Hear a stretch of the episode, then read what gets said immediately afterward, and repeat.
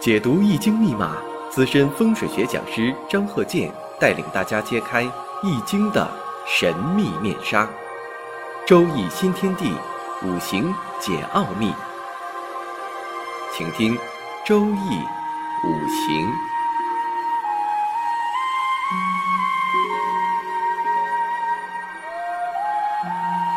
上山微电台荣誉出品。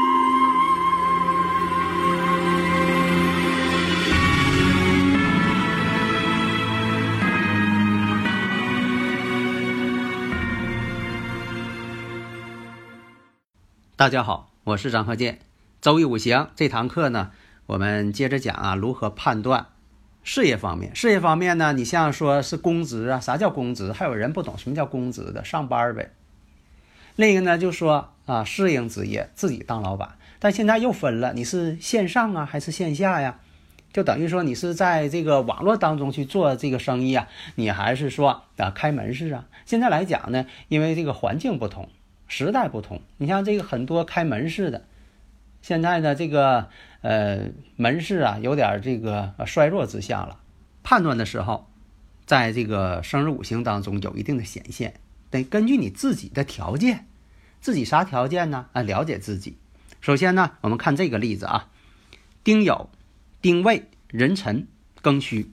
那大家一看呢，呃，分析的时候，你看你分析哪个方面，从哪个角度去入手？如果说你说看这人的婚姻感情，哎呀，两个丁火和这个壬水丁寅相合了，啊，辰戌又相冲了，啊，这个未土呢跟戌土呢又相刑了。以前你张和建教授讲过呀，辰戌相冲不好啊，啊，他就往这个呃什么什么地方上去论了。但是呢，你得看看当事人他想问的是什么呀？那。看流年，这个大运流年呢赶到这儿了，哎，你看，他可能是要做生意了，哎，做生意可能他问呢是开店铺好啊，是传统的那种行业呀，还是通过这个网络啊线上去做呀？因为他很迷茫，但是呢，他有的时候啊，他不直接说，他不这个挑破主题，啊，这个生日五行放到这儿，他让你看，那分析，首先呢，我们看一下。这个年上丁火，那这个月上呢也是丁火，哎，有两个财星，有两个正财星。再看呢，时上呢有偏印，寅辰日。以前这个壬辰日啊，叫什么？人骑龙背。为什么呢？这个辰土是辰龙的意思嘛，人骑龙背嘛，但又是魁罡。那你就分析了。如果说他分析这个家庭状况，那是另一种方式；如果分析的是这个事业求财。那就另一个角度，换一个角度来看了。所以你判断的时候，你不能说的完全是照搬，拿个公式往上一套啊，说这个呃是怎么回事儿？就像有的老师说学物理就是套公式，完全错误，这样把物理都学偏了。所以我们看的时候，首先分析正财如果强于偏财，那有的朋友又说了，那你这个张克建教授曾经说过，有正财那一定是工资，那可不一定。要记住，骑白马的不一定是王子，也可能是唐僧；带翅膀的不一定是天使，也可能是鸟人。所以你得具体问题具体分析呀。那首先我们看一下，两个财星透出了，说明什么呢？适合做生意。有的时候，这个财星它也适合做生意。你看，有伤官，呃，生财，食神生财，这个条件。但是有的财星特别多，它也适合做生意。但是呢，他做生意啊，他不像有食神伤官呐，头脑灵活。那这个适合做什么呢？门市，开门市，传统经营方式。而且呢，还得是传统行业，别人做过的，别人没做过，他不适合。因为什么呢？重新探索发展的路线，这样人不适合，他不知道如何去探索。在以前呢，我也讲过，我说像这个师生伤官呐，学习这个艺术啊，这个特别学习这个音乐，得看看孩子适合不适合学这方面。不是说你看别人家孩子学了，那你也学。现在很多这个朋友啊，看人家弹琴呐，弹的特别好啊，他就会说了，把这个乐谱啊，能不能给我？你像说有那个。呃，网络视频啊，演奏的一些乐器，人家小孩演奏的特别好。他下边呢，在评论当中写呀，跪求乐谱。哎呀，是挺心疼的啊。能表现出来他急切的要这乐谱。但是大前提啊，我在这里呢就说的我个人见解。如果说呢，你要说听一个音乐，你要说的这个马上就要乐谱，说明他不适合学音乐了。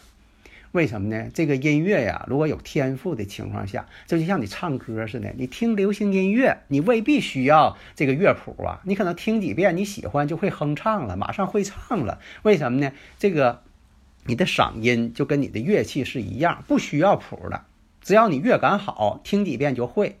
但也有人听几遍，可能他学不会啊，跑调。所以啊，当你掌握一件乐器，已经跟你统一了。融汇在一起了，乐器跟人合二为一了。这个时候你都不需要谱子了，你听一遍就会在钢琴上给它弹出来。虽然呢，我的说呢讲的呢有点好像说有点偏激似的。那有的你像呃弹钢琴呢或者演奏的前边还有谱架呢，前边还得放个乐谱呢。啊，这个乐谱就是它作为一个辅助了，它不会完全按照呃眼睛啊就盯着那个谱去演奏了，成成为一个辅助了。假如说你说我没有乐谱就不会，那这个事儿呢，只能是当业余爱好了。学五行也是一样，哎，讲完了，你马上就是把这个理论呢就融会贯通了，举一反三，看到别的五行你也能马上判断。因为什么呢？人的一生很难判断说两个生日五行完全相同，这个倒有啊，但是概率太低了。你说老师没讲过的题你就不会？那高考的题哪有说的老师都给你讲过的？那他押题押的咋那么准呢？所以不可能，只能说你会了，那再变化你也会。像有的朋友啊提啊这个呃行冲怎么去化解？这个呢相冲，那就是什么呢？一个是通关，相克也是通关。但有的时候像这种呃相刑啊，还有这个呃相冲啊，那就看找他们之间通关的五行，或者是。